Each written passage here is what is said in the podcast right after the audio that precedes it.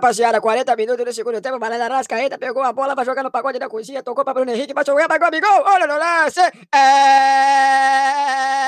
do Flamengo! Foi, foi, foi, foi, foi, foi ele, Gabigol, craque da camisa número 9, quando era jogado os redondos, 41 minutos do segundo tempo, malandro. Flamengo 1, River Plate 0 no pagode da cozinha, vibrando a torcida do Rio de Janeiro no samba, malandra. é isso, rapaziada. Com essa bela narração do nosso querido Silvio Luiz, mais conhecido também como Samuel Oliveira e Rustido, começamos o nosso Linha de Fundo dessa semana, o podcast mais esportivo do Brasil. E já tomando como um gancho aí essa bela narração do nosso querido amigo, e aproveitando também que a grande final da Libertadores está chegando, é, rapaziada, falta pouco tempo, hein? É nesse sábado, dia 23 de novembro, às 17 horas, diretamente de Lima, no Peru. Hoje vamos fazer aí um review do que foi essa competição, pelo menos até o momento, e vamos falar também um pouquinho das nossas expectativas para esse jogo. Flamengo e River, Brasil e Argentina. Que jogo, amigos! O podcast de hoje, assim como essa final, prometem e prometem muito. Bom, eu sou Guilherme de Carvalho Alves e tenho nessa edição do programa a companhia de Samuel Oliveira, Laís Tavares e André Neves. Pessoal, sejam muito bem-vindos à 13 terceira edição do nosso queridíssimo podcast. Fala rapaziada, é, vocês estão acostumados a me ouvir como apresentador. Hoje eu quero um teste como comentarista, então estou cá para ouvir e falar sobre a final da Libertadores. Bom dia, boa tarde, boa noite, pessoal. E aí, gente, estou aqui pela primeira vez nesse podcast mais esportivo do Brasil. Estou muito feliz que o podcast de hoje promete, viu?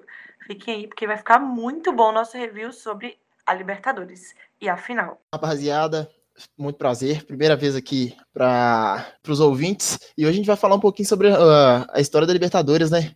Ver como é que os, os dois chegaram à final e quem poderia ter chegado também, né? As, os grandes times que ficaram para trás. É, nesse, nesse programa de hoje a gente tem uma, uma inversão total, assim, né? Eu apresento, Samuel comenta, tem dois comentaristas novos a Laís com seu belo sotaque de nordestina, o André com a sua voz de tiro, fala igual parece o Flash. Ah, mas eu quero saber o que vai acontecer hoje, eu não sei blá blá blá. Enfim, bom, vida que segue, vamos lá, esse podcast de hoje, como eu mesmo disse, promete. Mas antes de começar a falar do que de fato interessa, eu gostaria de pedir aos nossos queridos ouvintes encarecidamente para não se esquecerem de seguir a gente no Spotify, avaliar a gente no Apple Podcast, ouvir a gente no Deezer e nas demais plataformas que estamos disponíveis. E lembrem também de compartilhar o nosso podcast com seus amigos, com sua família, com periquito, papagaio, cachorro, enfim, qualquer coisa. Lembrando também que estamos no Twitter com as principais notícias do dia em arroba o Futebol News e no Instagram em arroba Futebol News Real. Além disso, se você também gosta de ler, acredito que todo mundo gosta de ler, quem escuta o Linha de Fundo é a pessoa mais culta do mundo, então vai gostar de ler. Então dá lá uma moral pra gente no nosso site, que lá tem as principais notícias, as melhores análises, artigos de opinião, tudo que você imaginar. É só digitar www.futebolnews.com.br. Vamos falar agora do que de fato interessa, vamos falar da Libertadores da América, pessoal.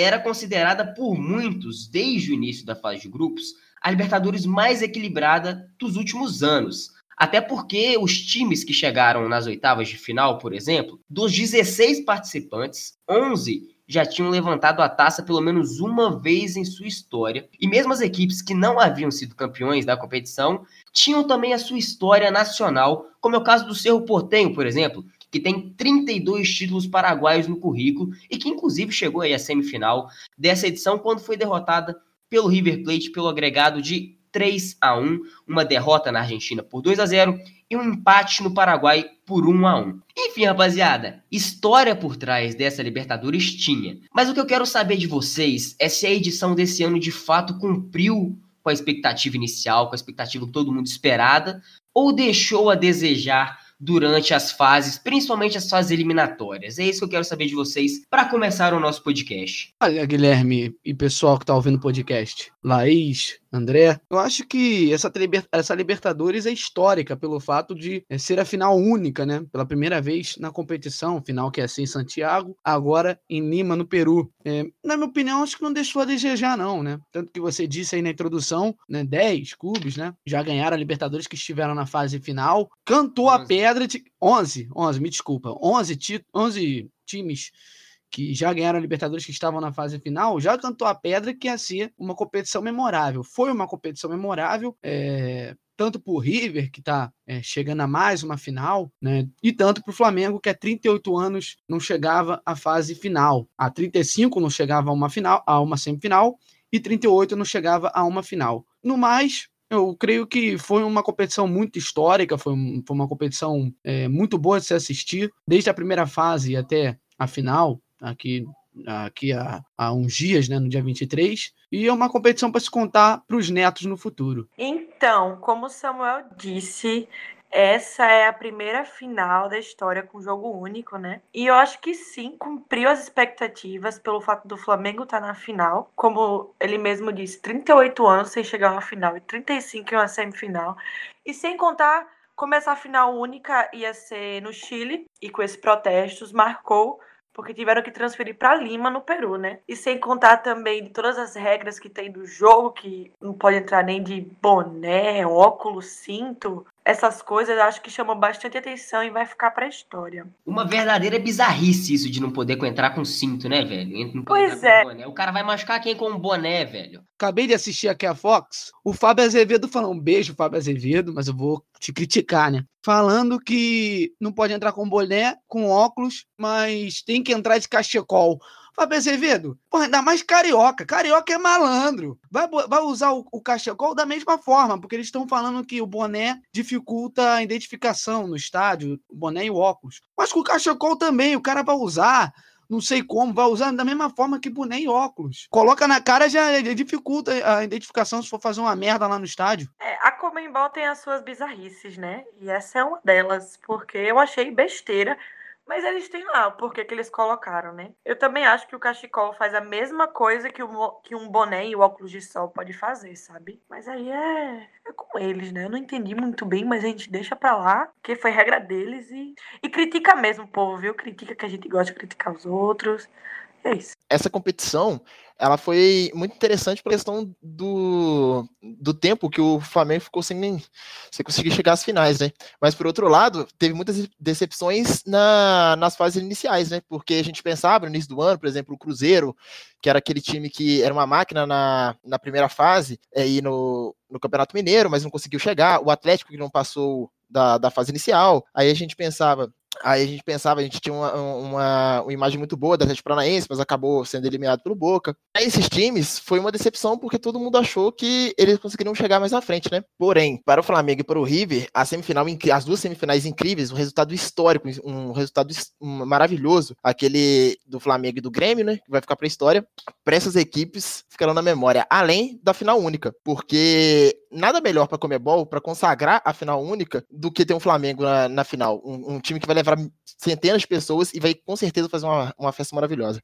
Para Libertadores, para Comebol em si, a, essa foi a melhor a melhor final que poderia ter. E o André falou muito bem, né? A questão que vai levar uma torcida o Flamengo vai levar uma torcida lá para Lima e tudo mais. O representante do Mundial de Clubes já disse que está torcendo para o Flamengo, porque é alta demanda de ingressos para o Catar no Mundial, né? Primeiro vem os ingleses, né? Obviamente, torcedores do Liverpool e depois torcedores brasileiros. Então ele está torcendo para o Flamengo garantir a Libertadores no dia 23. É, aproveitando que você já falou dessa, dessa questão da demanda da torcida do Flamengo, eu quero fazer uma pergunta para vocês aqui, fugindo um pouquinho do assunto, até porque o Flamengo ainda nem foi campeão da Libertadores.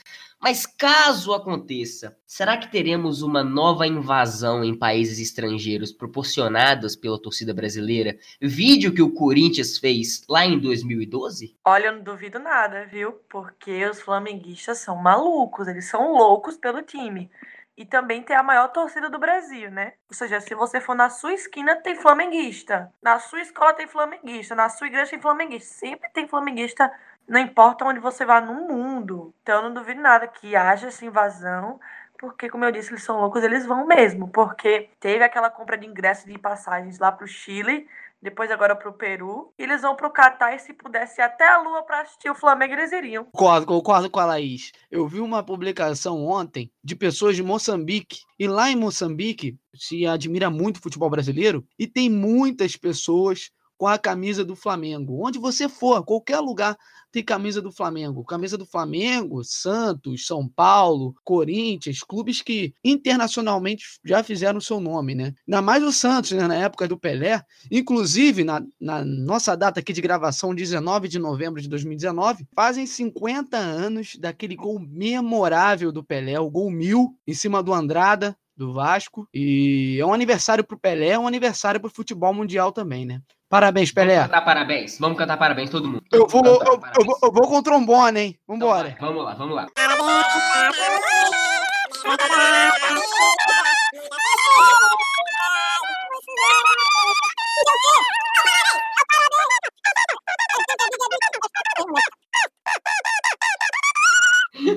É isso, parabéns ao Pelé, parabéns ao futeboleiro e ao futebol mundial. Gol mil memorável para todas e todos, inclusive Pelé. Vocês acham que o Pelé é o maior jogador do futebol mundial? Com certeza. Eu não acho que nenhum chegue aos pés dele. Mesmo o futebol tendo mudado bastante desde a época que ele parou de jogar. Mas ele foi único. Fez mais de mil gols. Sabe, ganhou uma, uma Copa do Mundo com 16 anos. Eu tenho 17, eu faço porra nenhuma da minha Copa do Mundo. Ah, porra, entendeu? Tipo, Tipo, foi- ele foi demais. Eu acho que não chega ninguém pra comparar com ele. Nem Messi, nem Cristiano Ronaldo. Eu acho que ainda tem que trabalhar muito pra chegar aos pés do, do Pelé e a quantidade de gols que ele fazia, que ele fez. Resposta é não. Não porque teve um, um Uh! tal jogador, teve um tal Teve. jogador chamado Garrincha, que pra mim foi o melhor jogador da história do futebol. Pelé, Garotinho pra mim não é. Pode ser, pode ser top 3, pode ser. Mas pra mim o top 1 disparado é o Garrincha. Que nasceu, sabe onde, Guilherme? Onde? Ao Grande. Legal, tá bom, ok.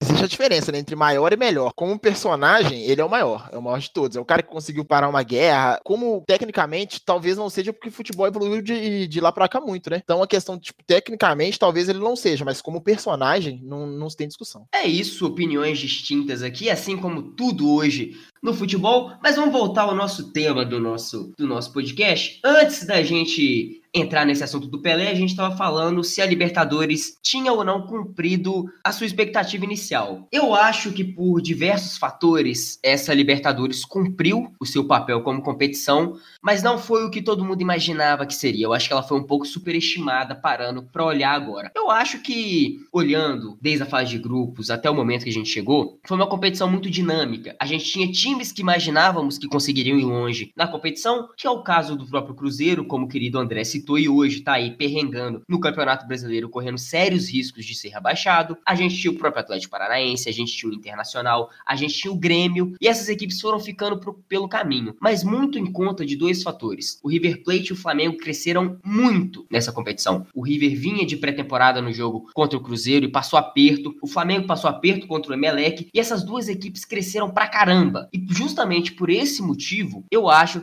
que essa competição foi uma competição muito gostosa de se assistir, muito divertida e cumpriu com seu papel como competição. Mas não foi aquela competição que você tem todos os jogos, jogos disputados até o último minuto. Você, por exemplo, na semifinal, o River passou até com, entre aspas, certa facilidade pelo Boca. E o Flamengo passou com uma enorme facilidade contra o Grêmio, com um agregado de 6 a 1 Ou seja, a evolução dessas duas equipes foi muito nítida e esse é o bacana dessa competição. Inclusive, eu queria perguntar para vocês o quanto vocês acham que essas equipes cresceram durante a competição. Será que se a final da Libertadores fosse há seis meses atrás, essas duas equipes estariam nessa final ou teríamos outros times brigando pelo esse título? Olha, eu acho que o Flamengo não estaria nem nas quartas, na minha opinião, né? Não, nas quartas não, desculpe, né? Porque, é, nas quartas, contra o Internacional. Porque o Flamengo ia tomar uma sapecada do Emelec, né? Porque com o Abel Braga era um futebol muito ultra- ultrapassado. É, o Jorge Jesus reinventou o futebol, apagou o futebol do Flamengo e reescreveu, porque o Abel Braga, primeiro que não ia ter o, o Pablo Mari, né? Queria vetar a contratação contratação do Pablo Mari, ia perguntar: quem é esse espanhol safado aí que quer vir pro Flamengo? Primeiro. Segundo, ele colocou o Arrascaeta, um dos pilares da equipe, na reserva, né? Não colocaria com frequência para jogar. Terceiro, em janeiro, o Gerson estava palavrado com o Flamengo. O Abel, Abel Braga vetou. Abel Braga vetou a contratação do Gerson. Quarto,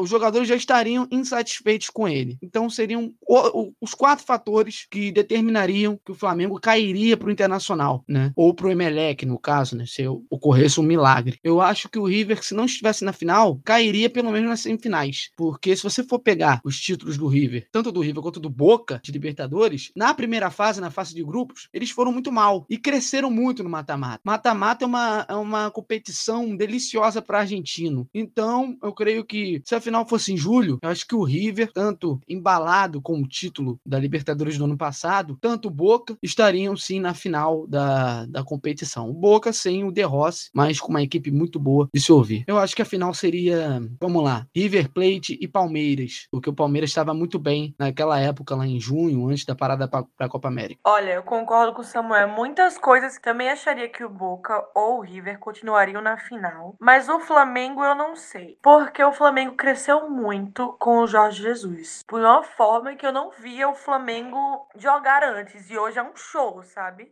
Eu acho muito bom o trabalho desse técnico e o que ele fez com o, o time do Flamengo comparando com o time na época do Abel Braga. Não acho que o Flamengo estaria na final, acho que ele teria perdido para as quartas ou antes, para as oitavas. Que aquele jogo do Emelec, mesmo estando com o Jorge Jesus já, foi meio perdido pro primeiro jogo. Eu acho que o Flamengo só ganhou o segundo jogo pela força da torcida, que ajudou muito. E o que o Samuel disse sobre o futebol do Palmeiras, também acho que o Palmeiras estaria na final, porque ele sentiu, tem um futebol muito bom. E antes da parada do, da Copa América, tava com um futebol excelente, sendo líder do Brasileirão disparado. Só o, o Santos chegava perto, conseguiu chegar na liderança, mas depois caiu logo, sabe? Agora, não vou mentir que eu achava que o Grêmio ia mais, mas o Flamengo realmente tipo, ia mais longe. Mas o Flamengo jogou melhor naquele jogo mesmo e o Grêmio ficou perdido. Mas é isso. Concordo muito com a opinião da galera, né? E se você pegar meio que a chave, né, quando foi dividida,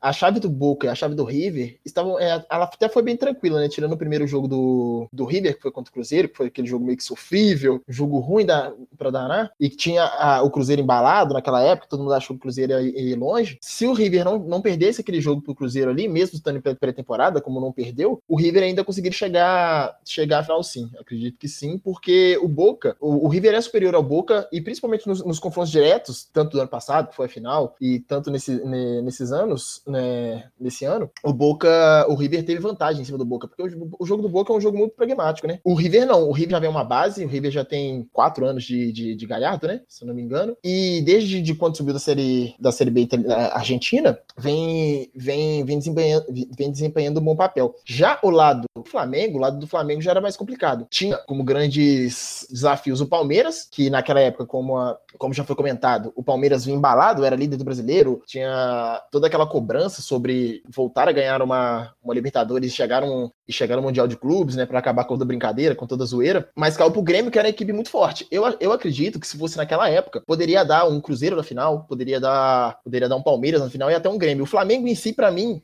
passado o Emelec foi meio que sorte. Não sorte, né, querendo ou não, porque foi muita competência também dos 2 a 0 feito em casa. Mas o, o, Emelec, o Emelec conseguiu fazer uma pressão muito boa no Flamengo. Não, não conseguiu, não, é, não, não foi um jogo fácil. Era, primeiro, era um dos primeiros jogos do Jorge Jesus. E se eu fosse cravar uma final que acontecesse no primeiro dia das, do jogo das oitavas de final, que foi o dia 23 de junho, eu acho que daria um Cruzeiro e Grêmio na final. Eu sinto que o, o Cruzeiro se perdeu depois dessa Libertadores, porque tá quase caindo agora no Brasileirão, vai, que, vai cair pela primeira vez. Tá meio perdido. Como o André disse, foi aquele jogo sofrido, mas logo depois eu só vi o Cruzeiro caindo, sabe? Tanto nos resultados quanto na tabela do Brasileirão. Não sei o que aconteceu, entrou o Rogério Senna e não fez nada. Só sei que o time tá caindo cada vez mais. Vamos continuar na Série A para depois tentar é, entrar na próxima Libertadores, o que eu também não acho que seja muito possível. Ali foi o início da crise, né, do Cruzeiro, que, que começou os rachas no elenco, começou a briga do Mano com o Fred. Ali que começou o trabalho do Mano Menezes a degringolar, né? Não, na verdade verdade, o início da crise do, do Cruzeiro foi antes. Foi antes, foi antes mesmo da parada para a Copa América, porque aquela matéria do Fantástico já tinha rachas no elenco, mas enfim, a gente não tá aqui para falar de Cruzeiro, mas eu também discordo do André. Existe um grande clube na cidade que vai pra segunda divisão. Aí, Guilherme, um abraço pra você, meu garoto. Abraço. Pela primeira vez, viu? Abraço, Pela primeira abraço. vez vai cair, vai cair. É. O apresentador tá sofrendo bullying hoje, galera. É complicado. Mas enfim, vamos voltar pra Libertadores, que eu não quero chorar neste programa por obséquio. Enfim, não acho que Cruzeiro chegaria na final, de forma alguma. Aquele jogo contra o River Plate foi sofrido, mas não sofrido de apertado, foi sofrido de assistir. Foi um jogo pife, foi um jogo horrível, em que as duas equipes não conseguiam criar chances claras de gol em momento nenhum.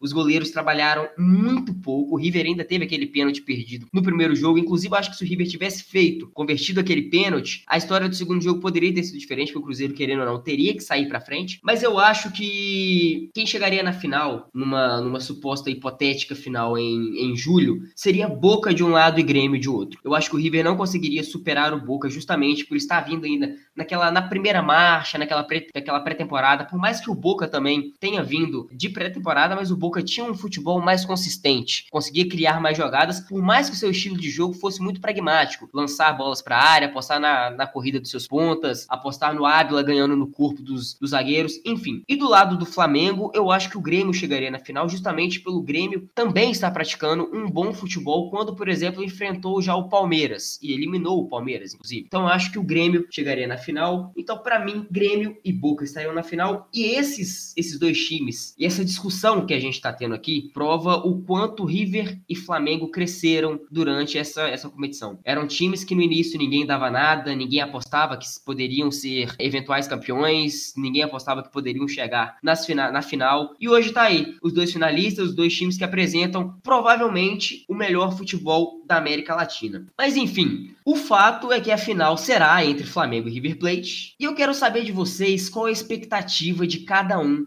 para essa partida. Eu acho que será um jogo memorável, será um jogo para contar para os netos, bisnetos, para próxima geração de cachorros, de papagaios, de peixes. Mas e vocês? O que vocês esperam desse jogo, rapaziada? Olha, Guilherme, eu, né, não me escondo e tudo mais, sou flamenguista, né? Pra mim é uma emoção gigante ver o Flamengo na final pela primeira vez e na minha vida, né, Libertadores. O meu pai viu o Flamengo ganhar a Libertadores, né, 38 anos atrás. Meu pai tinha 15, 16 anos. Eu tenho 22, né? E é uma, uma coisa que se o Flamengo ganhar a Libertadores, vai ser um dia que eu vou guardar na minha vida Pra chegar lá aos 80 anos, 90 anos, poder contar pros meus netos, olha, Olha, netinhos, é, Samuel Neto, Samuelzinho Neto. Eu tinha 22 anos quando vi o Flamengo ganhar a Libertadores pela primeira vez. Hoje o Flamengo é ex-campeão da Libertadores, meus netos. E contar a história, né?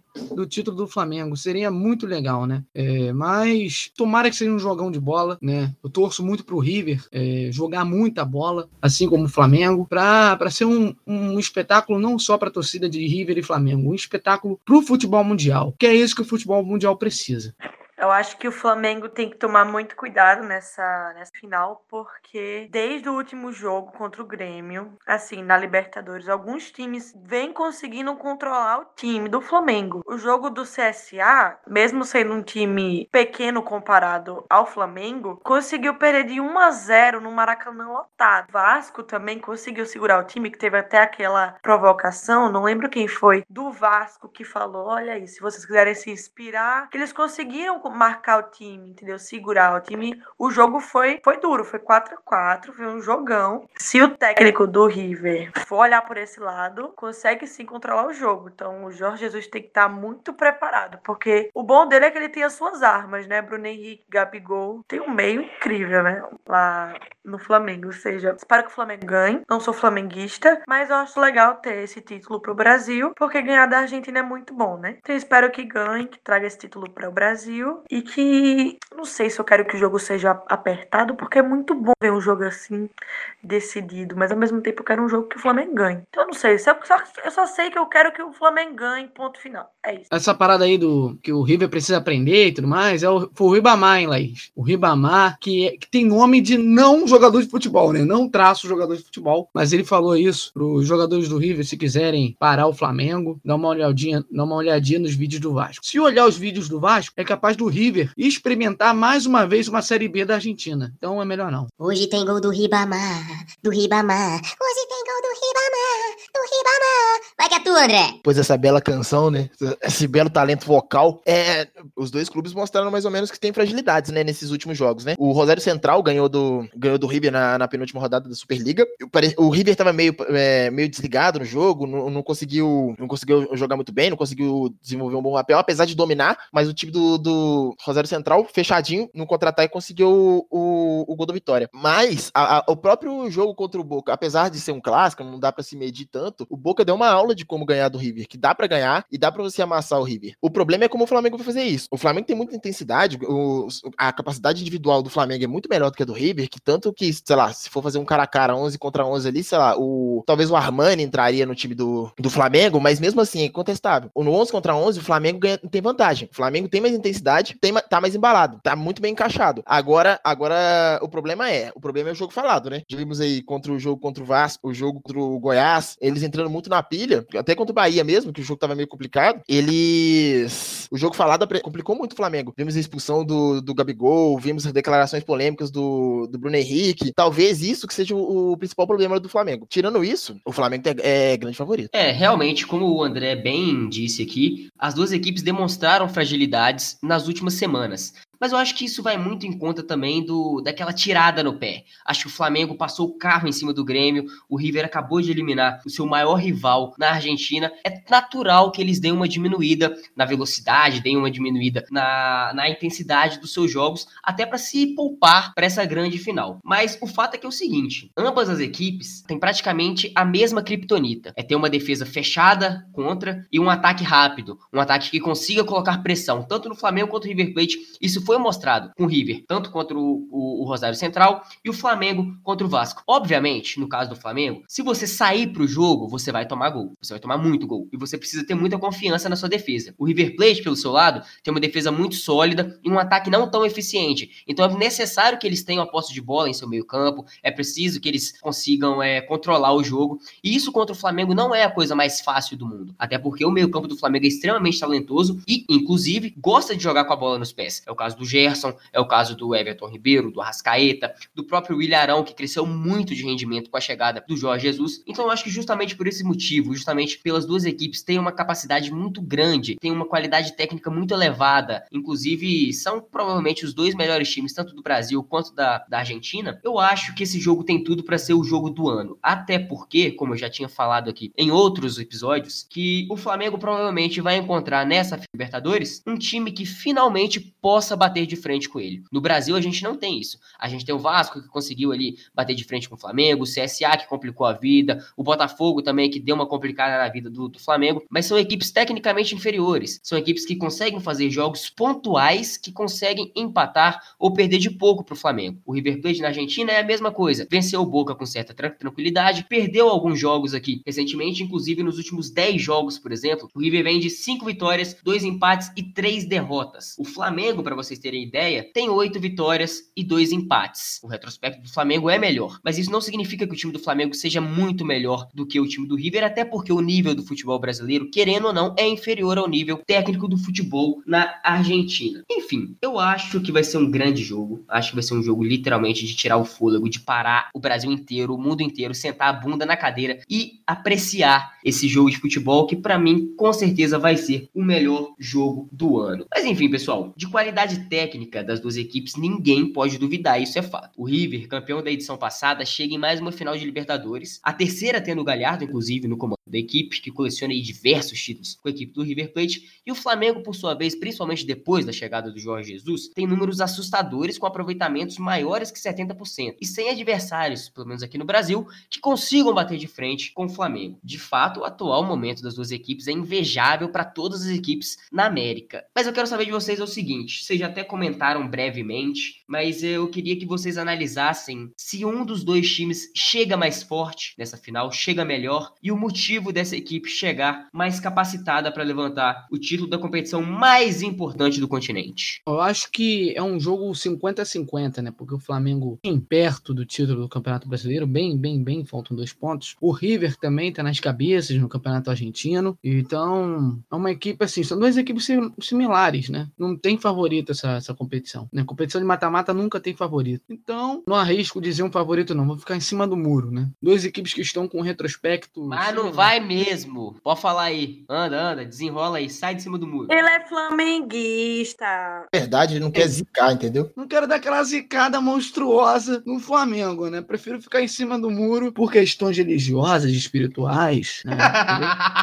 Olha, eu também não acho que tem um favorito, porque como você disse, Guilherme, os dois vieram muito preparados e cresceram muito, muito mesmo ao decorrer do campeonato. Então eu não acho que tenha um favorito, porque como você disse, Guilherme, os dois times vêm crescendo muito ao decorrer do campeonato. Como essa final é única, eu acho mais difícil para os dois, mas eu também vou ficar 50 a 50, porque eu também tô com medo de zicar, mas como eu disse, eu quero que o Flamengo ganhe, né? E também se ganhar vai ser o melhor fim de semana da vida dos flamenguistas, né? Porque no sábado vai ganhar a Libertadores e no domingo, se o Palmeiras é, perder o jogo, vai ser campeão do, do, do brasileiro. Ou seja, o melhor fim de semana da vida dos flamenguistas. Se flamenguista já é insuportável sem ganhar nada, se esses caras ganharem um brasileiro e uma Libertadores, acho que o mundo acaba, velho. Acho que explode o Brasil. Também acho que vai ser chato que só no Instagram. Imagina se o Flamengo ganha o Brasileiro e a Libertadores no- na mesma semana. Fluminense cai e o Cruzeiro cai. Fecha a conta e passa a Não, régua. mas, não, mas aí você Tá querendo demais, né? Você tá querendo demais aí, né? cara? É óbvio que Fluminense e Cruzeiro ainda tem chances enormes de ser rebaixado. Mas eu acho que só cai um dos dois. Acho que o CSA já tá rebaixado. SA já.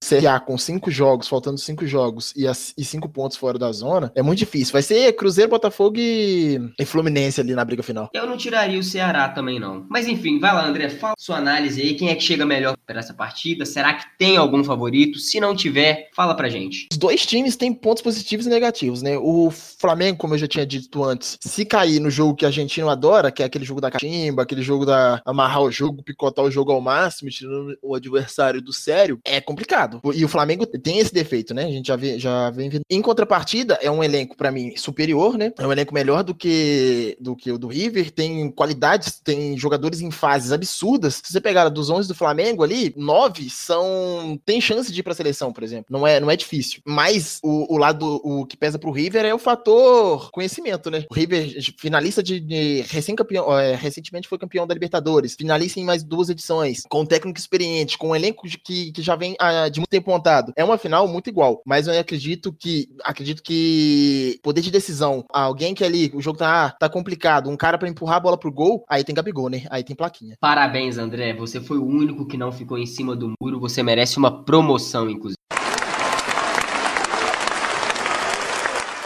Eu também não vou ficar em cima do muro, não, pessoal. Eu vou fazer uma análise aqui rapidinha, mas eu também não vou ficar em cima do muro, não. Eu acho que o favorito dessa final é o Flamengo, mas não é por muita coisa, não. 55 a 45 tá de bom tamanho. São duas equipes muito bem qualificadas, são duas equipes muito técnicas, muito parelhas, mas eu acho que o Flamengo ainda é mais time que o River Plate e tem um poderio ofensivo um pouco melhor do que a equipe argentina. Mas aí é o seguinte, eu também acho que o Flamengo é favorito, mas depende muito de como o jogo se encaminhar durante aí os primeiros 35, 40 minutos. Acho que se, por exemplo, se o Flamengo sai na frente, o River Plate não tem poderio ofensivo bastante para recuperar e, por exemplo, virar uma partida. Agora, eu acho que se o Flamengo sai perdendo, aí, aí acaba também. Aí acabou. Acho que nessa, nessa final, o campeão vai ser quem largar na frente. Pelo lado do, do Flamengo, justamente por ser uma equipe, uma equipe muito sólida, muito bem qualificada, muito experiente. Pelo lado do River Plate, o fator argentino. Se sai na frente, começa a catimba, começa a cair no chão, começa a bater nos jogadores do Flamengo. E como o André bem disse,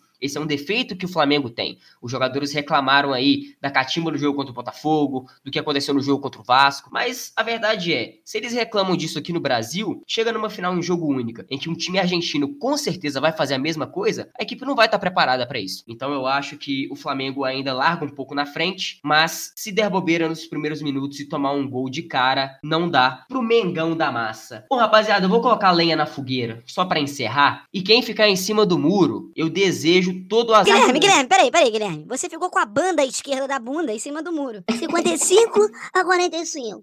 Papa. Pelo amor de Deus, né? Não, mas eu não fiquei em Pois é, cima não do muro. Eu falei que o Flamengo era o favorito. Então tá, beleza, então vamos lá agora. Então, como eu tava bem falando, quem ficar em cima do muro agora vai ter sete anos de azar. Palpite de cada um de vocês pra final. Na minha opinião, é 2x1 Flamengo. 1x0 Flamengo. Caraca, eu vou com 2 a 0 mas eu só não quero que vá pros pênaltis, assim, eu só não quero empate, sabe? 2 a 0 pro Flamengo tá bom. Ah, Eu vou palpitar um com o coração e um com, com a razão. Vai ficar em cima do muro, não, hein, caralho? Jamais. Com o coração atleticano, 2x1 River. Com a razão, 3x1 Flamengo. Rapaz, ninguém apostando no River Plate. Isso vai dar uma zica desgraçada, tá? Não, ah, não! Lembrei! Lembrei! Lembrei! Lembrei do podcast que eu, que eu, que eu cravei uma final que não foi. River Plate 5x0. River Plate 5x0. seguinte. Para os ouvintes que estão começando a ouvir a gente agora, na Copa do Brasil a gente apostou aí numa final entre Cruzeiro e Grêmio, se eu não me engano. A final foi entre Inter e Atlético Paranaense. Enfim, bola pra frente, faz parte da vida. Pessoal, com essa com esse clima de medo por parte do Samuel e esse clima de apostas aqui para essa grande final da Libertadores e também de ansiedade, né, querendo ou não, os flamenguistas e outros todos os torcedores do Brasil estão ansiosos para essa final, mas infelizmente o linha de fundo dessa semana vai chegando ao fim para a tristeza de todos vocês, mas não precisa chorar não, tá? Porque semana que vem a gente tá de volta falando sobre o campeão da Libertadores. Vamos ver se essa zica saiu da gente ou se não saiu. Mas enfim, pessoal, Samuel, Laís e André, muito obrigado pela companhia. Sintam-se livres aí para despedir, mandar beijos, abraços, declarações de amor, de carinho, de afeto, de ódio, por que não? Talvez vocês estejam com alguma raiva de algum de algum amiguinho de vocês aí. Enfim, é isso, pessoal. Muito obrigado e até a próxima. Agora eu tô com medo. Meu Deus do céu, eu tô com medo. Vai ser 5x0 o River Plate, tá? Eu retifico minha previsão, tá? Quero mandar um abraço pra todo mundo, quero mandar um abraço pra todo o Brasil, todo o globo terrestre. Muito obrigado. Cara, você escutou o podcast? Cara, divulga pro teu amigo, divulga pro teu pai, pra tua mãe, pra tua avó, teu avô, cara, não custa nada. Só divulgar e falar, isso aqui é uma beleza e pronto. Muito obrigado e até a próxima. Então é isso, gente. Nosso podcast ficando final. Muito bom falar com vocês sobre a Libertadores. Mandar aqui um abraço pros meus amigos e a todos que estão escutando. E pedir desculpa, tá? Pai, mãe, falei palavrão, mas eu juro que isso não é isso. Tchau, gente. Aí, pai e mãe da Laís, desculpem ela, tá? É uma boa menina. Moça comportada. Mas nesse clima de, de zicação, né? Que podem cobrar o Samuel depois, que vocês sabem que ele zicou. É isso. Siga a gente na- nas redes sociais, né? Compartilha esse podcast. Bom, é isso. Como o André bem disse, quero lembrar a todos vocês que as principais notícias do mundo da bola vocês acompanham nas nossas redes sociais. No Twitter em arroba o Futebol News e no Instagram em arroba Futebol News Real. E no nosso site também em www.futebolnews.com.br. Não se esqueçam de compartilhar esse podcast, porque isso aqui é a oitava maravilha do mundo. E quem ouviu e não compartilhar vai ter sete anos de azar pro seu time. Seu time vai cair, vai, vai à falência, vai virar uma nova portuguesa. Ó, tá dado o decreto. É isso, pessoal. Muito obrigado pela audiência de vocês e até semana que vem. Tchau, tchau!